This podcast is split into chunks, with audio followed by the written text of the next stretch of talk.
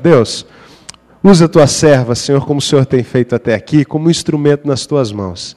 Que as palavras que ela disser hoje venha diretamente à necessidade dos nossos corações e que saiamos daqui hoje impactados e tocados pela tua palavra. Nós oramos assim em nome de Jesus. Amém. Bom dia. Eu quero saudar a igreja na graça e na paz de nosso Senhor Jesus Cristo. Quero trazer as saudações da minha igreja, Comunidade Batista do Rio, na Barra da Tijuca, do pastor Pedrão, e também de dois grandes amigos que foram membros dessa igreja e disseram que aqueles que ainda lembram deles recebam um grande abraço, que é o, é o irmão Paulo Lomba e Enalma Lomba.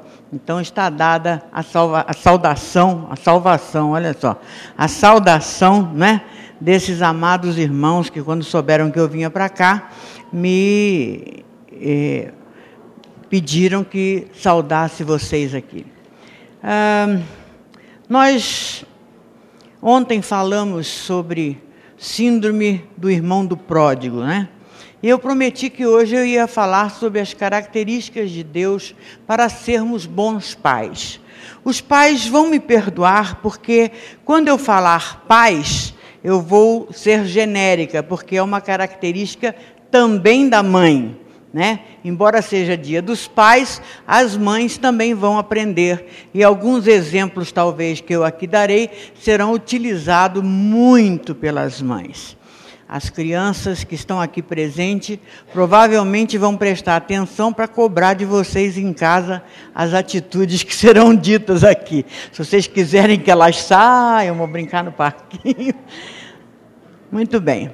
Eu quero ler para os irmãos, na versão da Bíblia Viva, que é a que eu utilizo, Efésios 6, 4. E agora uma palavra a vocês, pais. Não vivam repreendendo e irritando seus filhos, deixando-os irados e rancorosos. Antes, eduquem-nos com a disciplina amorosa que o próprio Senhor aprova, com recomendações e conselhos piedosos. Esse é o mandamento que os filhos mais gostam, né? Engraçado que nós temos mandamentos preferidos, né? Se eu perguntasse assim, qual é o mandamento dos maridos? Todas as mulheres logo levantariam e diziam: Marido, amem as suas esposas. Se eu dissesse qual é o mandamento das mulheres, os homens todos levantariam e diriam: Mulheres, sede submissas. Né? O mandamento dos filhos: Sede obediente, honra teu pai e tua mãe, para que se prolonguem os teus dias sobre a terra. E qual é o mandamento dos pais? Os filhos todos ficariam de pé e não irriteis os vossos filhos, né? Então, na realidade, nós sabemos muito o mandamento do outro. Mas o que Deus quer é que nós saibamos o nosso, o que Ele quer para nós. O que, que Ele quer que eu faça. Eu não posso ficar cobrando do outro o que ele tem que fazer, que é uma característica humana. Mas eu tenho que fazer aquilo que Deus manda que eu faça, independente que o outro faça ou não o dele. Parece meio complicado isso, porque o homem, ele tem um tipo de amor troca, né? Você faz para mim, eu faço para você. Se eu estivesse falando para casais, eu ia dizer a célebre frase da mulher: Se você me amar, eu sou submissa. Aí o marido diz: Se você for submissa, eu vou te amar. E aí nenhum ama e nenhum outro é submisso, porque fica todo mundo esperando que o outro haja de acordo com a sua vontade. Mas na verdade nós estamos aqui para saber qual é a vontade de Deus para a família, para os pais. Muito bem, a primeira parte que eu quero colocar, e é uma das partes mais importantes, é que a criança, até sete anos, dez anos mais ou menos, Piaget dizia que era dez, mas agora a gente já está baixando para sete, porque eles estão muito espertos, né? É, ela não tem noção de coisas com, é, abstratas. Então, se eu digo assim, isto aqui é um óculos, eu tenho que mostrar o óculos, ela tem que visualizar o óculos e ela vai saber o que é um óculos. Os métodos pedagógicos de hoje, eles ensinam a criança a ler com a figura das palavras que ela está aprendendo, porque caso contrário, ela não tem condições de imaginar o que é aquilo. Sapato, flor, púlpito, e ela vai aprendendo, mas sempre buscando alguma coisa concreta que ela possa visualizar para entender. E aí um dia nós falamos para a criança, Deus. E a criança imediatamente vai procurar alguma coisa concreta. O que é Deus? A gente diz para ela, Papai do céu. E acabamos de dar o concreto.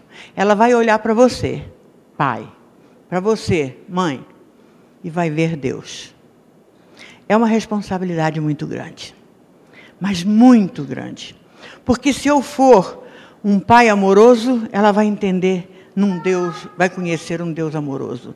Se eu for perdoador, ela vai aceitar um pai, um Deus perdoador. Se eu for paciente, longânimo, ela vai entender Deus dessa maneira. Ela vai sempre visualizar a minha pessoa e desta maneira ela vai entender Deus. Quando uma terapia está muito complicada lá no meu consultório, e eu atendo só a evangélicos, não sei, Deus me deu essa graça, né? Então eu estou trabalhando assim.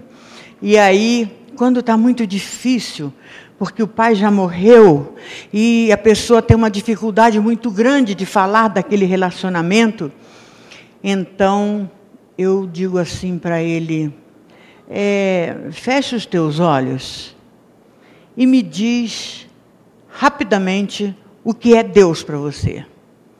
E aí a pessoa para e começa a querer racionalizar. Né? Deus, não, não, não, não, eu não quero que você racionalize. Eu não quero ter, o teu Deus racional. Eu quero que você me diga a primeira imagem que te veio na cabeça. Aí ele disse para mim assim, um dos pacientes, eu, eu, visualizei assim um senhor com um cajado na mão e correndo atrás de mim, batendo na minha cabeça.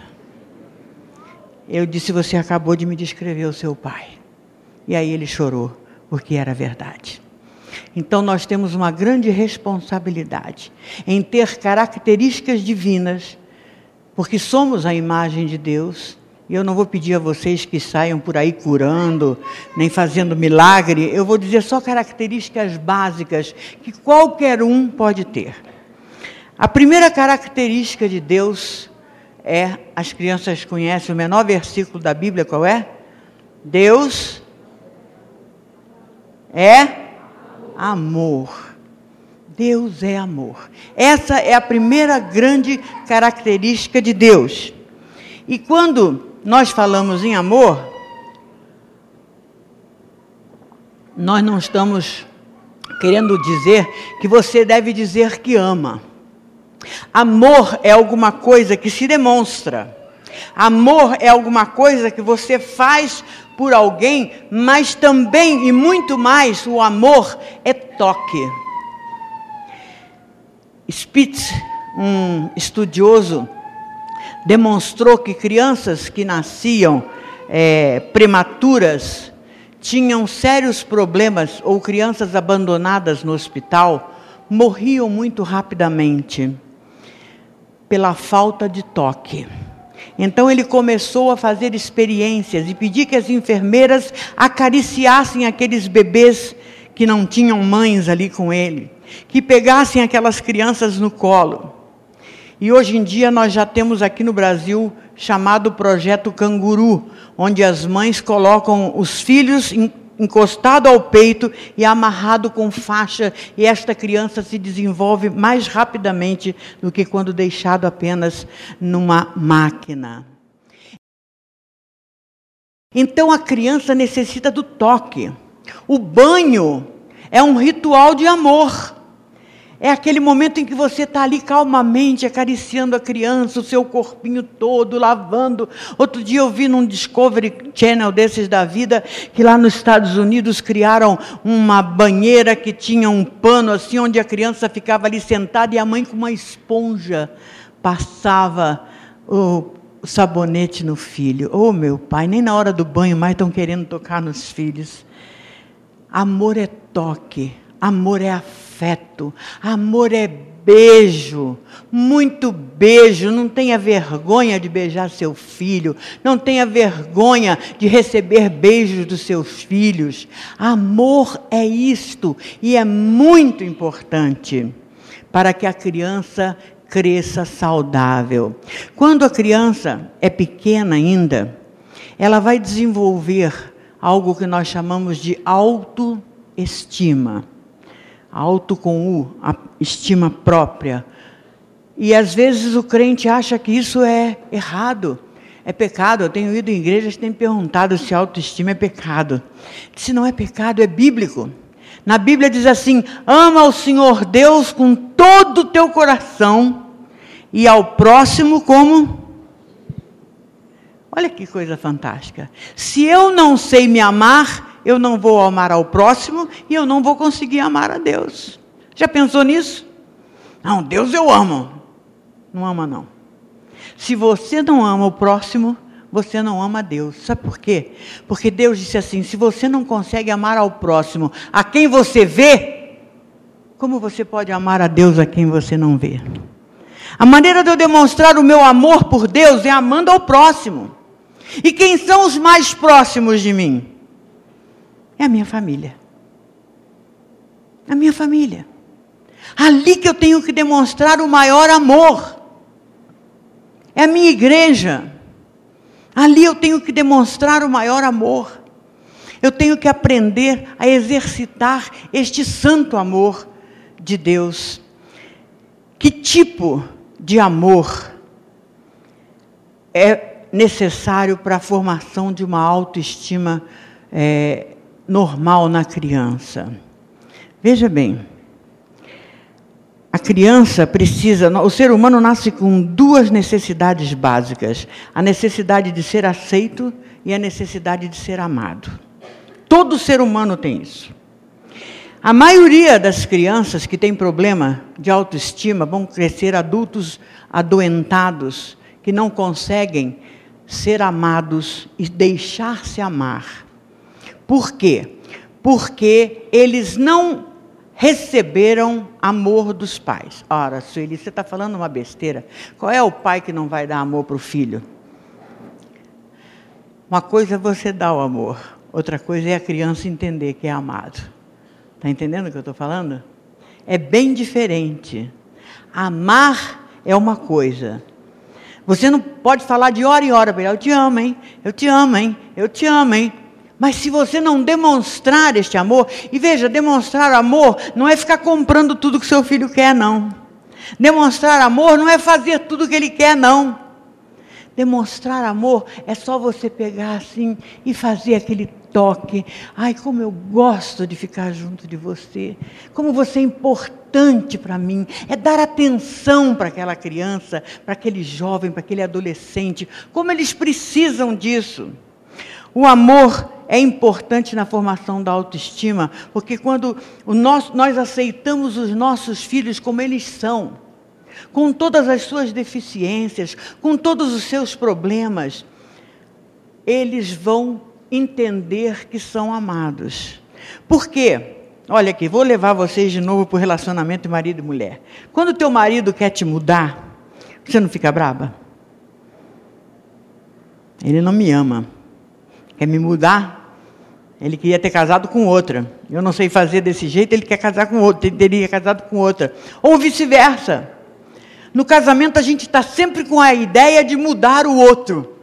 É para ele ficar melhor. Gente, ninguém vai conseguir mudar ninguém. Eu já falei isso aqui ontem, né? E as crianças nascem com características próprias. Lá no Pedrão tem duas filhas, lindíssimas. Não sei se elas chegaram aqui na igreja. Os garotos ficaram tudo doidos, mas tudo noivo lá, né? As minhas, cedinho os garotos já pegam, já seguram, já botam aliança na mão, que é para não dar sopa para os outros. Não tem sopa. Então, meninas lindíssimas. Tem a Natasha, que parece um anjo, e tem a Karina, que parece uma pantera, né? aqueles olhos verdes dela. E foram educadas pelo mesmo pai, educadas pela mesma mãe com todas as mesmas características. Karina é extremamente organizada. tudo dela é neuroticamente colocado no lugar. Se você chegar e tirar esse papel aqui, ela chega e diz: Quem mexeu aqui? Porque ela sabe a ordem de tudo que ela tem. Alguém mexeu na minha gaveta, porque a calcinha cor-de-rosa está fora do lugar. Natasha, por sua vez, se você abrir o armário, a roupa cai em cima. Ela não está nem aí. Né? E a minha nora tentou de todas as maneiras ensinar Natasha a ser organizada. Mas a pessoa não tem. Ser organizada é uma coisa que você tem dentro de você. Eu, eu, eu até acho que vou defender uma tese dizendo que é uma coisa inata. Você já nasce organizado. É uma coisa impressionante. Né? Então, a gente fica pensando, é, como é que agora eu vou exigir que uma pessoa que não tem essa característica passe a tê-la? Eu tenho uma cliente que ela passa o dia inteiro com a filha assim. Vai arrumar seu quarto. Vai arrumar seu armário. Vai arrumar seu quarto. Vai arrumar seu armário. A sua cama está desarrumada. Arruma o seu. Olha, essa coitada dessa menina falou para mim, Sueli, eu não aguento mais. Não teve férias, não tem é, feriado, é o dia inteiro pegando o pé da menina. Ela não pode. Aí fica de castigo não está fazendo negócio, está tá sempre de castigo. Falei, quando é que você vai sair do castigo? Eu não sei, há de eterno. Gente, nós temos que entender que cada um tem uma capacidade. Vamos até o limite daquela capacidade com os nossos filhos. É assim que Deus faz conosco. Ele sabe quais são os nossos limites. Ele sabe o que nós podemos fazer, o que nós não, não conseguimos fazer. E ele então vai demonstrar. A criança que tem autoestima baixa, ela começa a fazer as coisas para agradar aos pais. É assim que começa. Eu tenho que ser obediente porque senão minha mãe deixa de gostar de mim. Porque a mãe diz assim: pai, se você não for obediente, mamãe e papai não gostam de você. Isso é mentira. Porque pai e mãe nunca deixam de gostar do filho. Deus ama o pecador, mas abomina o pecado. Você pode até dizer: mamãe não gosta quando você desobedece, mas a mamãe ama muito você. Isso com adolescente é uma coisa fantástica de você usar. Olha, eu não aceito isso que você está fazendo, mas eu te amo muito. E eu costumo dizer: dê uma overdose de amor ao seu filho adolescente. Isso vai ajudar muito mais do que qualquer bronca que você possa dar. A minha filha de 18 anos, a caçula, foi a que me deu um pouquinho mais de trabalho. E ela começou a sair com o pessoal da própria igreja. E lá em São Paulo, nós estávamos fazendo uma visita, e ela não era acostumada a beber, começou a tomar uma cervejinha aqui, outra cervejinha ali, eram quase primos dela, criados juntos, e ela chegou em casa, na casa da minha amiga, trêbada. E eu olhei para ela e não disse nada. Só pedi, Senhor, misericórdia, me dá sabedoria para agir. E ela sentou-se à cama, baixou a cabeça e vomitou todo o chão da sala da minha amiga. Eu peguei-a, levei ao banheiro, tirei a roupa, dei um banho nela, peguei uma roupa limpa, coloquei a roupa limpa nela, levei até a cama, coloquei-a deitada e me ajoelhei com um pano de chão, limpando todo aquele vômito dentro de um balde, botando a minha mão naquilo tudo e limpando e depois passando um pano e não disse absolutamente nada. No dia seguinte, pela manhã, quando ela acordou, ela olhou para mim chorando e disse: Mãe, nunca mais na minha vida eu vou beber. Eu disse: Por quê, minha filha? Porque eu fiquei muito envergonhada de ver você ali limpando aquela sujeira toda e não ter brigado comigo. Então, o nosso silêncio fala muito mais profundamente a um filho do que as broncas, do que os berros, do que as brigas que a gente tem com eles mas tem que ser uma coisa que venha do fundo do nosso coração. A criança não precisa fazer as coisas para ser amado, ele é amado apesar de. Amor com filho tem que ser incondicional. Eu amo meu filho, não importa. As notas vêm maravilhosas, sabe como é? Abaixo de cinco lá, tal. Aí tem um sete tem um oito só. O oito está em disciplina. O sete está em educação física. Aí você pega o boletim e diz assim: Puxa, filho, que legal, sete em educação física, oito em disciplina, oito em educação física, sete em disciplina. Tá bom, hein? Joia. Ué, mãe, você não vai reclamar do resto, não? Que resto? Das notas baixas? Eu não, o problema é seu. Você não está estudando para mim. Você não pode estudar para mim. Você está estudando para você. Você tem que dar responsabilidade para os seus filhos. Eles têm que saber que se eles forem reprovados, o problema é deles. A criança tem que aprender a estudar para ela, porque ela quer estudar. Você vai ensinar, você vai acompanhar durante o tempo que você puder, mas ela tem que aprender a tomar decisões. Não é assim que Deus faz conosco? Nós temos o livre-arbítrio. Ele podia obrigar todo mundo a ser salvo, não podia? Mas ele diz: Escolhei hoje a quem servais. Eu e a minha casa, de Josué, serviremos ao Senhor.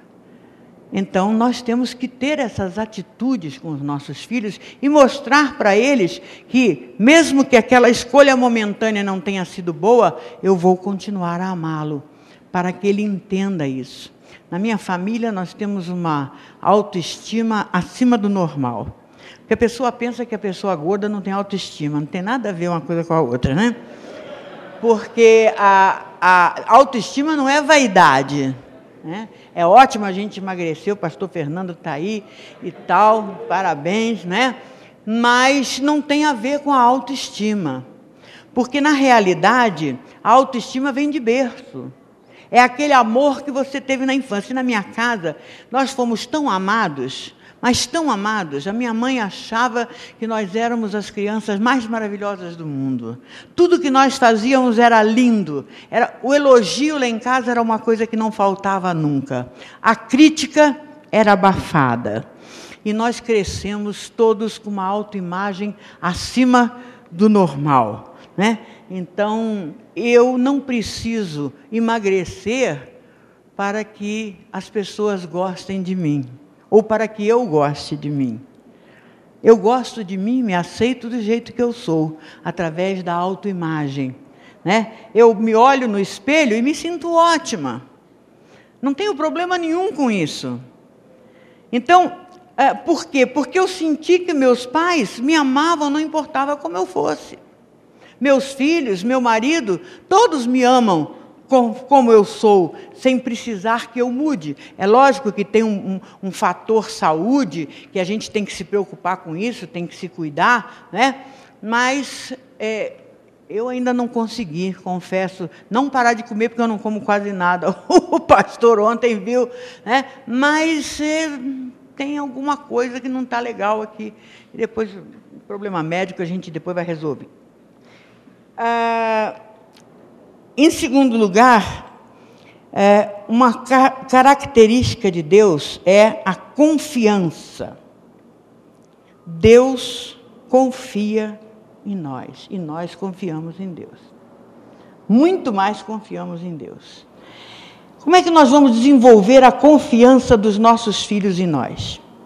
Primeiro, sendo um pai presente, sendo uma mãe presente estando ali no dia a dia com ele, podendo orientá-lo no bom uso da televisão, no bom uso do computador, dizendo para ele as coisas que podem acontecer se ele eh, fizer alguma coisa errada.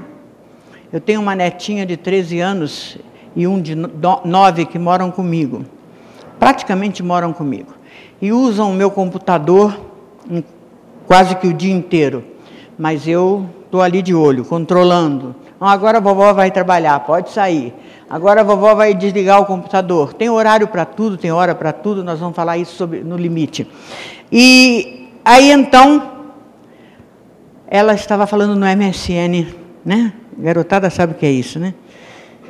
E eu não entendo muito bem de computador. Mas o meu netinho de 9 anos entrou lá no MSN dela, não sei como, aquele ali vai ser hacker, no mínimo. Copiou todo o histórico de tudo que ela estava falando com todo mundo que ela estava falando e mandou e-mail para a mãe dele. Mãe dele chegou em casa, uma arara, e disse: Ó, oh, chega de computador para você. Você não pode mais usar o computador. Ela estava se correspondendo com um homem de 42 anos. Quer dizer, estava sem noção do perigo que estava correndo.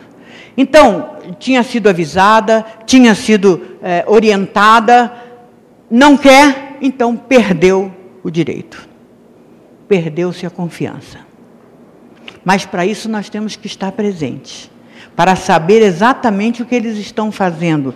Não é uma questão de você é, é, não permitir que o seu filho tenha a individualidade dele, mas é importante que você saiba as coisas que ele está fazendo. E para isso, você tem que estar presente. Você não pode ser um pai ausente. Aquela mãe. Olha, eu quero dizer uma coisa para você. Você sabia que uma criança gosta muito mais de ouvir história, uma criança pequena, do que ver televisão? Quem vicia a criança na televisão somos nós. Se você tiver tempo para sentar com seu filho e contar história, conta a história da sua vida. Como é que era no seu tempo ser criança? Eu, quando conto para os meus netos, eu não sei como eu conseguia viver sem celular. Eu não sei como eu consegui viver sem computador. Eu não sei como eu consegui viver sem videogame. Hoje eu faço isso tudo, até videogame eu jogo. Eu não sei e, e, aí ele fica, mas vó, o que que tinha naquele tempo, vó? Vocês brincavam de quê? A gente brincava na rua, de pega-pega, de roda, de esconde-esconde. Hoje eles têm que brincar dentro do apartamento, de esconde-esconde. E às vezes brinca até com cachorro, porque não tem com quem brincar. Então, nós não podemos criar filhos solitários. Achamos que ele está no computador, que está tudo bem. Não está, não. Vai estar tudo bem quando você estiver junto com ele. O filho não quer coisas de você, ele quer você.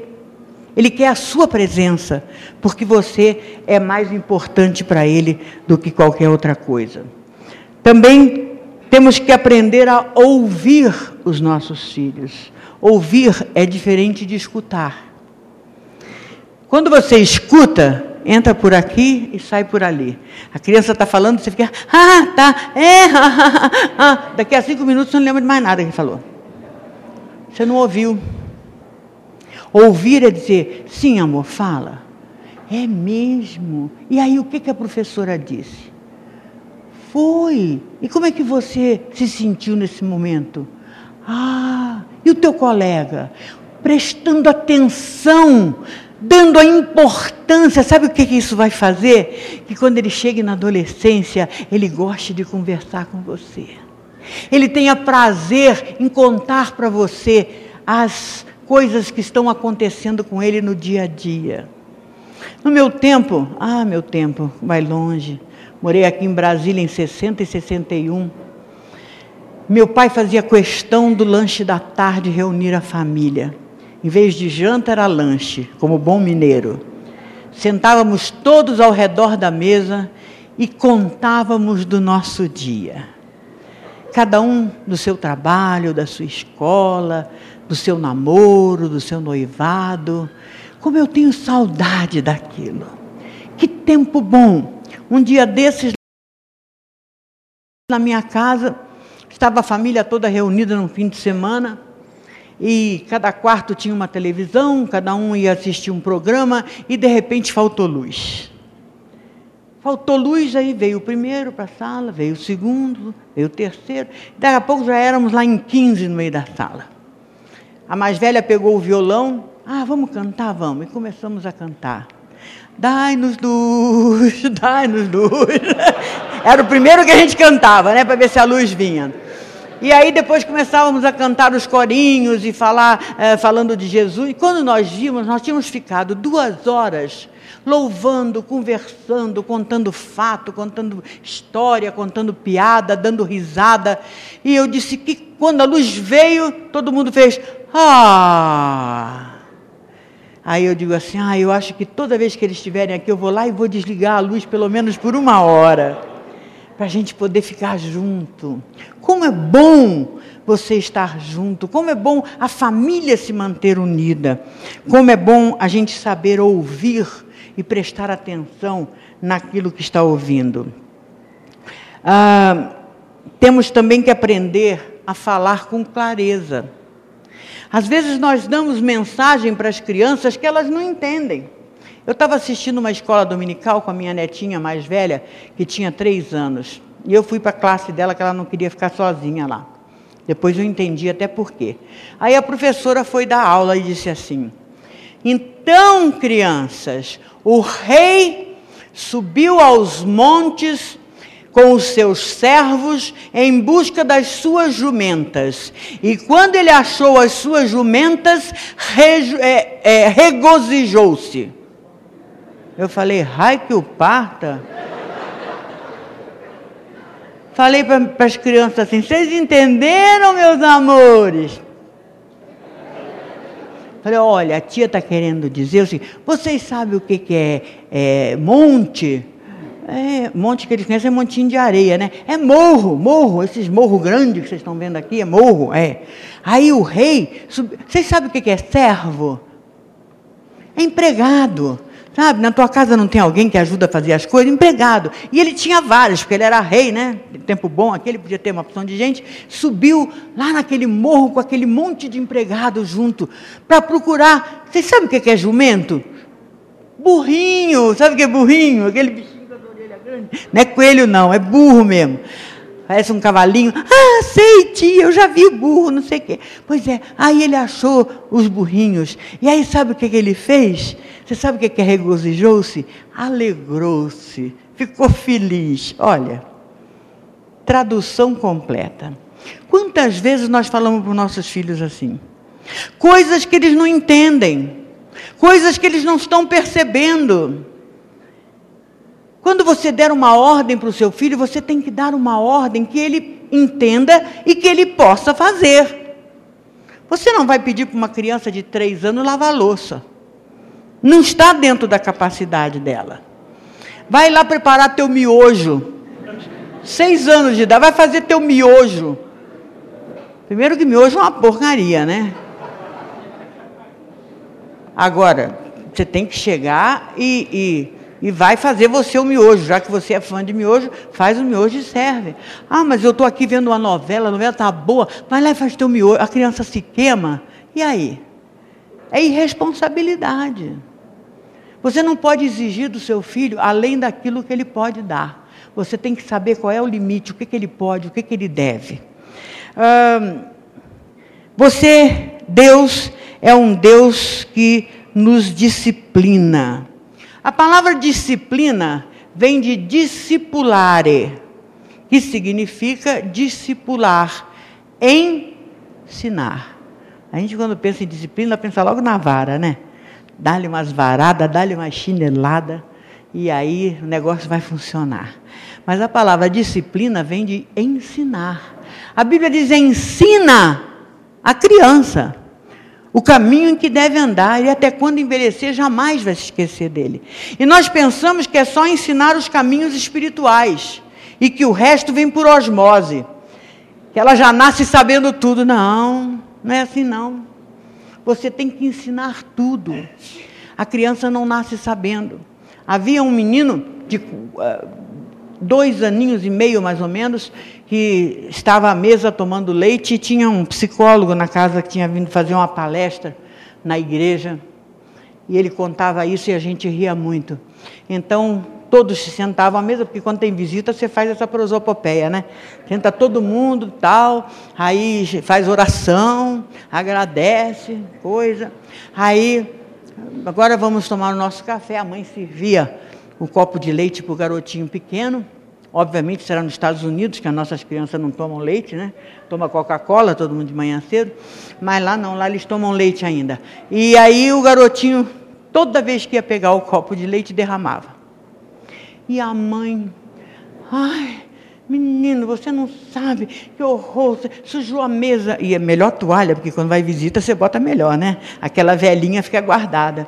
E a mãe já estava já querendo esganar aquele menino. No segundo, terceiro dia, o psicólogo falou assim: a, a senhora me permite um, uma parte? Ela, pois não, pois não. É, filhinho, olha aqui, deixa eu explicar uma coisa para você.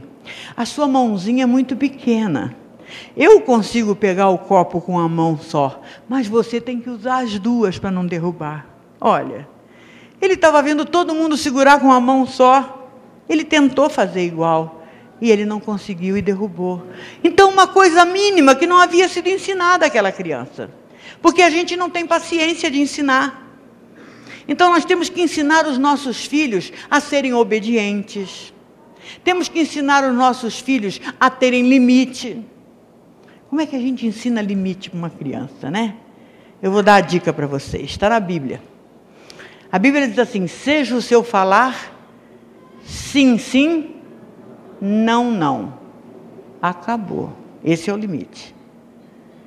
Você tem que pensar antes de dizer um não. Porque quando você disser um não, este não é irreversível. Geralmente a criança chega perto de você e diz: Mamãe, eu posso? Não. Mãe, eu não falei. Não. Mamãe, você disse que depois que eu terminasse o meu trabalho, eu podia descer para brincar com as minhas amiguinhas. Ah, é, então vai. Acabou. A sua palavra perdeu o sentido. Toda vez que você disser não, a criança vai tentar argumentar com você. Mas eu quero, mas eu quero, eu disse. Eu... Não. É não e acabou. Não. Aí você pode até explicar o porquê, de preferência. Porque o que todo filho odeia é o não porque não. Todo mundo já escutou um não porque não, é de matar. Fale o porquê. Por que não pode? Mas aprenda a dizer não irreversivelmente. Essa minha netinha de 13 anos, ela dá um trabalho danado. E eu tinha chamado a atenção dela por causa de alguma coisa que ela havia feito, com muito carinho. E mas ela ficou brava e disse para mim assim: "Eu vou para minha casa". Ela mora na minha esquina. E eu disse: "Você não vai para sua casa". "Eu vou". "Você não vai para sua casa. Eu vou. Peguei a chave, falei, está aqui a chave. Botei em cima do sofá onde ela estava. Pega a chave, experimenta ir para sua casa. E saí da sala. Ela não foi. Pegou a chave, pendurou atrás da porta e foi deitar na rede. E quando a minha filha chegou, que eu contei, ela disse assim: Mãe, mas você ia fazer o quê? Eu falei, não sei, não tinha preparado o plano B ainda. Eu contava com a minha autoridade.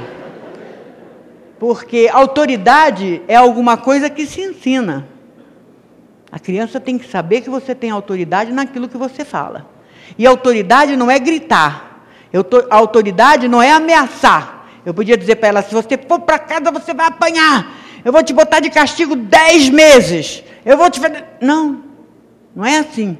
Autoridade é sim, sim, não, não. Quanto mais baixo você fala, mais autoridade você tem. Você não precisa falar brabo. Meus filhos adolescentes adoravam sentar na galeria. O pai pastor pregando, eu mal e porcamente tocando, às vezes, um, um harmôniozinho de pé. E eles lá. E o pai era danado, porque o pai pregava, parava de pregar. Eu, baraco, eu, eu para evitar isso, então eu olhava firme assim, quando eles batiam o olho em mim, eu só fazia assim. Ó, minha mãe mandou a gente ficar quieto. Quem olhasse aquilo dizia assim: essa mulher deve bater de hora em hora nos meninos para conseguir esse respeito. Deve ser dose homeopática, né? E eu nunca precisei bater neles Mas, veja, eu não estou dizendo que você não vai utilizar de vez em quando uma palmadinha, alguma coisa, não, não quero, não quero dizer isso, cada um escolhe o método que quer. Agora, o que eu quero dizer é o seguinte: existem dois tipos de educação. A educação imediata, que é a pancada, e a educação para o futuro, que é o ensino. Se eu bato no meu filho, é, eu vou ensinar o meu filho a ser obediente enquanto eu estou presente. Ou manter a minha imagem de pai repressor. Se eu ensino para o futuro, mesmo que eu não esteja presente, ele vai agir daquela maneira. E eu me lembro que eu fui hóspede numa casa que tinha um menininho que eu tinha uma pena dele. Mas o garoto era uma graça. Ele levantava de manhã cedo, escovava o dentinho sozinho, lavava o rostinho sozinho, ajudava a mãe a colocar a mesa, sentava, colocava o guardanapo assim no colo e comia sem derramar um campinho de pão. Depois ele pedia para a mãe licença para ir brincar lá fora. Mas não podia jogar bola para não quebrar o vidro. Então ele tinha uma bolinha de meia que ele ficava chutando ali pelo caminho. E eu dizia, meu Deus, coitada dessa criança. Aí um belo dia, e os meus filhos, eu tinha dito para eles assim, ó, lugar de fazer bagunça é em casa. Na casa dos outros, vocês mantêm o ritmo dos outros, né? Então, o Pedrão ficou apavorado, porque ele era um menino muito largado, né? E aí ele sentava também, botava o guardanapo, olhava para o menino, qual era o garfo que pegava. Aquele medo de dar furo. E daí a pouco, o que, que aconteceu? O pai daquele menino morreu. E a mãe pediu se ele podia ficar lá em casa comigo enquanto havia a cerimônia do enterro. E eu disse: tudo bem, ele pode ficar comigo. Levei o menino para minha casa. Meus irmãos, ele só não demoliu a casa porque era de tijolo. Ele subiu em cima da mesa, ele abriu a, a, o chuveiro do banheiro, jogou o cachorro dentro da banheira, quase afogou o cachorro, ele bateu com um pau no papagaio, ele fez tudo o que ele não fazia na casa dele. Porque a mãe não estava presente. Então, a educação de futuro é aquela que você ensina a criança para que ele aprenda e coloque em prática a sua vida inteira. E esse ensino deve ser sempre regras de caráter, formação de personalidade, isso você tem até os sete anos para ensinar. As regras sociais, como se come, como se senta, como se comporta, ele vai aprender depois dos sete, no convívio com os outros e com você dentro de casa. Um filhinho de um amigo nosso estava no restaurante e ele acabamos de comer um churrasco e o garotinho pegou um garfo assim e começou a palitar o dente. Aí, Aí o pai disse assim: Filho, não faz isso, isto é falta de educação. Aí o menino olhou para ele: Hum, casa você faz.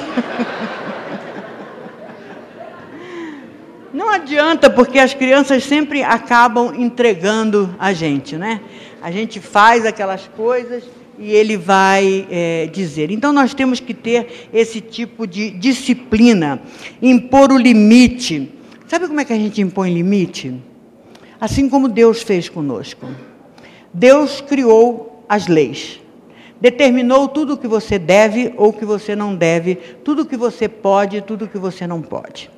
Então, assim que seu filho vai começando a entender, você vai criando as leis. Olha, não pode chegar na janela, porque você pode cair lá embaixo não pode é, pegar nisso aqui, porque é de vidro, pode quebrar, você se machuca. Não pode, agora isso aqui você pode, você pode fazer, também não fica só no não pode, né? Dá alguma coisa também que pode. E aí, você cria as leis. Depois que você cria as leis, você explica que essa quebra de leis terá consequências, sejam elas quais forem, que você queira dar. Na minha casa, eu confesso que eu sou, já confessei aqui que eu sou meio desorganizada, mas sempre tem um canto da casa que a gente mantém limpo, que é a sala, né? A sala sempre está arrumada. E eu nunca interferi muito na maneira como meus filhos é, se, cuidavam do, do seu quarto, mas eu dizia para eles assim: olha, a roupa para ser lavada tem que ser colocada dentro do cesto. Se a roupa não for colocada dentro do cesto, não vai ser lavada. Essa é a lei. Qual é o cumprimento da lei? Não lavar a roupa que não está no cesto. Concorda comigo? Então, geralmente a gente entra, dá a lei. Aí você entra, a roupa está no chão. Vem cá, fulano, eu não disse que a roupa não era para estar tá aqui, eu falei para você que não podia estar tá aqui, e pega aquilo e bota no cesto. No dia seguinte está ali a roupa de novo. Eu disse para você que eu falei. Não é, não é assim que a lei cumpre. O guarda não te para para dizer, olha, se você na próxima vez fizer isso, você vai ser multado. Ó, oh, já não te avisei três vezes que se você não parar nesse sinal vermelho, é assim que, que age a lei? Não. A lei tem consequência na hora. Pedro deixava sempre a roupa no chão. E eu coloquei a lei. E um dia entrei no quarto dele e tinha uma camisa que era especial, aquela camisa de marca que ele gostava de ir para a igreja com ela. E eu pensei, ele não guardou. A empregada, ah, eu vou lá. Não, não, não, deixa aqui. Aí ele entrou, saiu, entrou, saiu, continuou ali. Eu fui e dei um leve toque da camisa para debaixo da cama. Pluf. Quando chegou no, sábado, mãe, aquela camisa azul minha de marca, que eu vou numa festa lá do pessoal da igreja. Qual camisa, meu filho? Aquela azul que eu usei semana passada. Você botou na cesta para lavar? Ah, mãe, acho que botei. Então olha dentro do armário, porque ela deve estar dentro do armário. Ele ia lá, olhava. Mãe, não está dentro do armário. Aonde que a empregada botou? Não. Não está dentro do armário? Não. Então olha debaixo da cama. Tinha umas três lá. Aí ele olhou. Pô, mãe! Aí agora como é que eu vou na festa? O problema é seu. Eu não tinha dito que era para botar na cesta? Você não obedeceu à lei. Qual é o maior castigo? Era ficar sem ir à festa? Não, era ir na festa sem a camisa que ele queria. Vocês estão entendendo como é sutil a história? Como é que a gente ensina para eles que toda atitude tem uma consequência? Olha, acaba de brincar e guarda a sua bicicleta, porque senão vão roubar. Cheguei em casa, a bicicleta estava lá, fora, no quintal. Eu entrei com a bicicleta e disse: O que, é que mamãe disse? Que se não guardasse a bicicleta, ela ia ser roubada? Ah, mãe, mas graças a Deus não foi, né? Falei: Pois é, não foi, mas vocês vão ficar uma semana sem andar de bicicleta. Por quê, mãe? Porque se ela tivesse sido roubada, vocês iam ficar mais tempo do que isso. Está entendendo? Isso funciona porque você está ensinando ao seu filho. Pergunta o Fernando, que conhece o Pedro intimamente, se ele é capaz de cometer alguma coisa que tem, traga consequência para ele. Não faz. Ele teve lá naquele programa No Limite. Né? Todos puderam ver o comportamento dele ali. O comportamento dele ali foi tranquilo. Em momento nenhum a Globo conseguiu pegar ele fazendo alguma coisa que eles gostariam que ele fizesse o que pensaram que ele fosse fazer. Porque ele tinha limite e ele tinha disciplina, que lhe foi ensinado desde a infância. Eu não sou supermãe, não, hein? Eu só estou colocando para vocês coisas que estão escritas na Bíblia, que nós temos que fazer e temos que utilizar. temos que ser tardio em irar-se, ser paciente. Ah, meu Deus, ser paciente dentro de casa, hein? Que dificuldade, né? Você ter paciência para ver o erro da criança e tentar corrigi-lo, falar com ele primeiro que está errado. Mais uma vez o Pedro Luiz jogando bola dentro de casa, quebrou um relógio que eu tinha. Eu achava aquele relógio tão lindo, que era novidade. Hoje em dia todo mundo tem. Era um prato de porcelana que era um relógio, né? Tinham lançado aquilo e um banco havia dado para mim. Eu achava o relógio tão bonito que eu colocava num ponto que assim que eu entrasse dentro de casa era uma das primeiras coisas que eu via. E aí quando eu cheguei em casa, falei, ué, cadê o relógio? Falei, Pedro, vem cá. Oi, mãe. O que aconteceu com o relógio? Pô, mãe, estava jogando futebol dentro de casa, deu uma bolada ali, o troço caiu no chão, partiu em mil pedaços. Eu falei, olha, nós vamos fazer o seguinte, como você falou a verdade, e a verdade para mim é o primordial, eu não vou te dar nenhum castigo.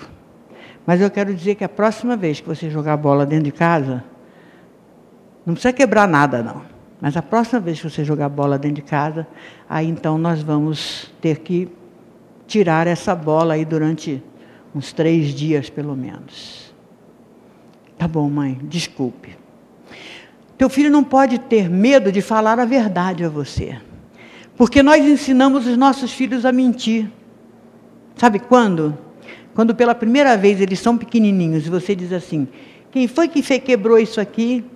Ele diz tão bonitinho: Fui eu. Aí você diz: Vem aqui que você vai apanhar. Nunca mais ele vai falar a verdade. Vai ser o cachorro, a empregada, o vizinho, entendeu? Ele nunca mais.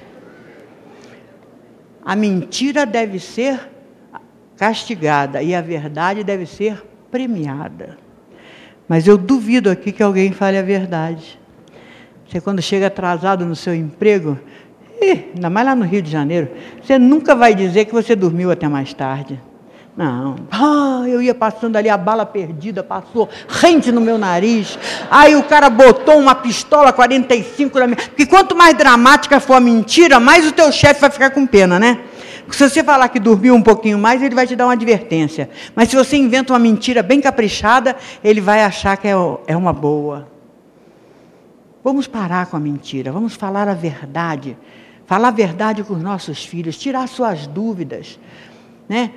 não fica esperando ele perguntar sobre sexualidade, não. A sexualidade a gente ensina no dia a dia, em todas as coisas, fala tudo, tudo mesmo, numa linguagem que ele entenda, para que ele possa se livrar de, do mal que existe aí fora no mundo, para que ele possa saber que é, as partes íntimas dele não devem ser tocadas nem por colega, nem por menina, nem por homem, nem por velho, nem por padre, nem por pastor, por ninguém você vai estar é, ajudando o seu filho a fugir da pedofilia, a fugir do homossexualismo.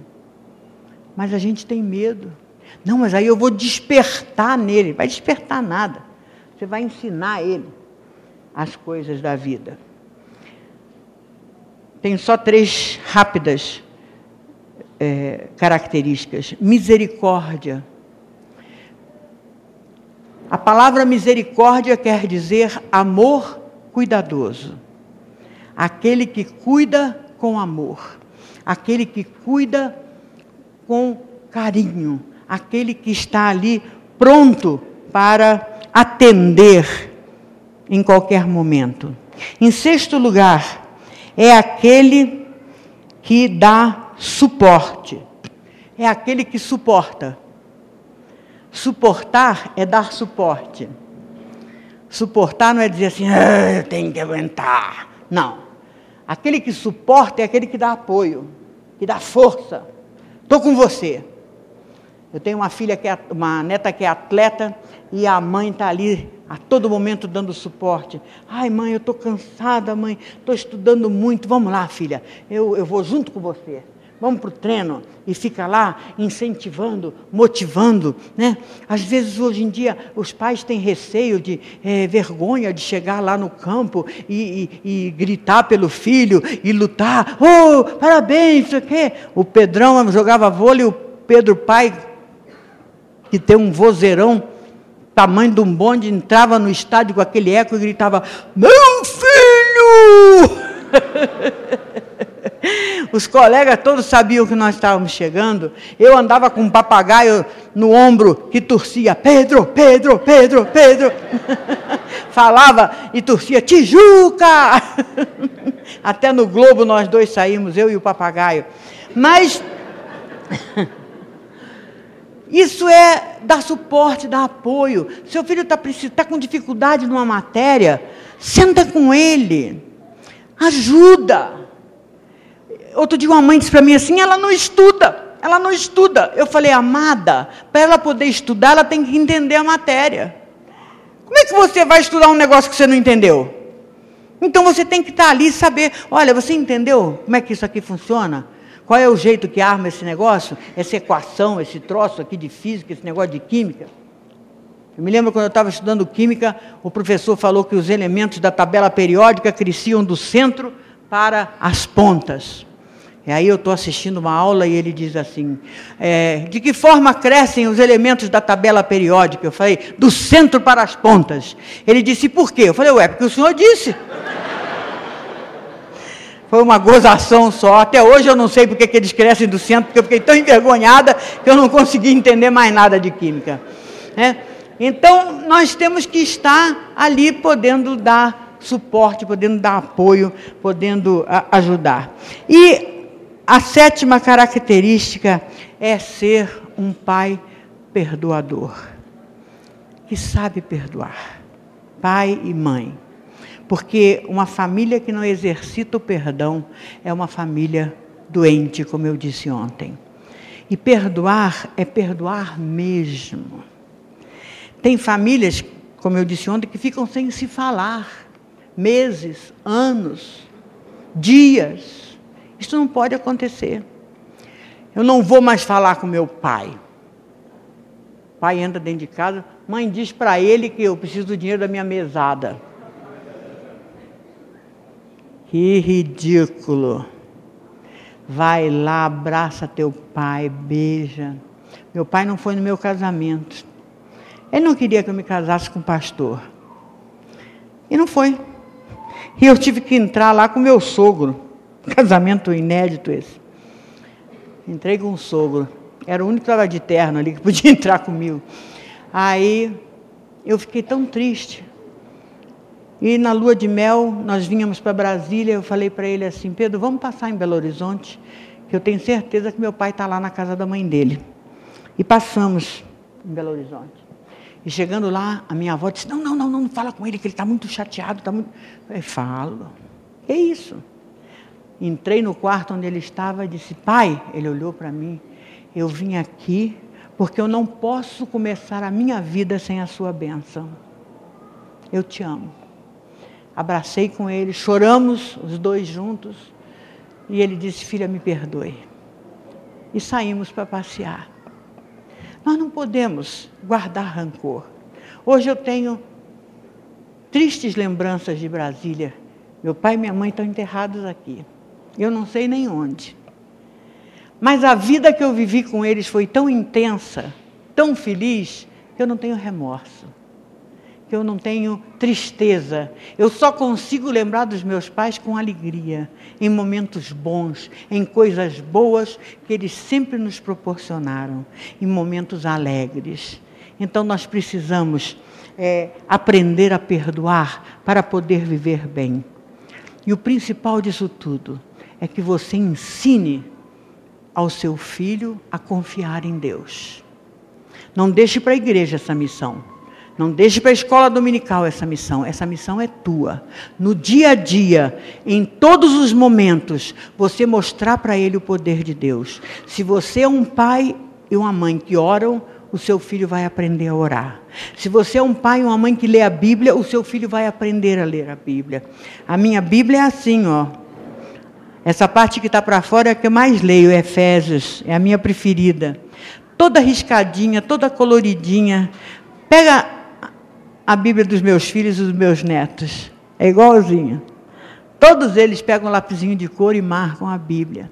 Porque eles aprendem aquilo que vem. Se eles não vêm, você não pode exigir dele. E hoje em dia nós não estamos tendo tempo para Deus. As coisas estão acontecendo muito rápido e nós estamos nos esquecendo de que tem um hóspede na nossa casa. Não é uma visita, que a visita chega, você deixa ela ali na sala e diz assim para ela: Olha, é, fica aqui, eu vou te preparar um cafezinho. Aí ela diz assim: Até você pergunta assim: Você quer um cafezinho? Ou você não quer um cafezinho, não? Para ver se ela diz não. Mas aí ela diz sim, porque é sem vergonha, que nem eu. Eu ensinei meus filhos, ó, quando você quiser, fala que sim. Não fica dizendo, não, muito obrigado, e depois fica morrendo de vontade. Fala logo que sim, pronto. Tem que ser autêntico. Né? Ai, eu vou lá te ajudar na cozinha. Não, fica quietinha aqui, se preocupe. Entra naquela cozinha toda desmantelada, vai lá e lava uma xícara correndo e bota numa bandeja de prata, que é para ela pensar que você é chique. Aí traz a, a, a, o cafezinho para visita. E aí depois ela diz, eu quero ir no banheiro. Ah, só um minutinho, que eu vou ali é, é, é, ver se tem papel higiênico. Aí vai lá, tira as roupas que estão no chão, e seca o chão, e pendura uma toalha nova, bordadinha, e bota um sabonete. E a visita chega lá, e, e, e aí lava olhava e pensa, mas como ela é caprichosa, que banheiro tão bonitinho e tal, mas não viu como é que estava antes. Mas isso é visita. Ela chega e você deixa ela num canto da casa. Mas Jesus não quer ser visita na nossa vida. Ele quer ser hóspede. O hóspede tem acesso a todas as partes da sua casa. Ele quer morar com você. Muitas vezes nós recebemos o Espírito Santo e dizemos assim: olha, aceitamos a Cristo, o Espírito vem morar conosco, e nós dizemos para ele assim: olha, fica só nesse cantinho aqui, deixa o resto que eu faço, deixa o resto que eu cuido. A Bíblia diz: não deixais extinguir a chama do Espírito.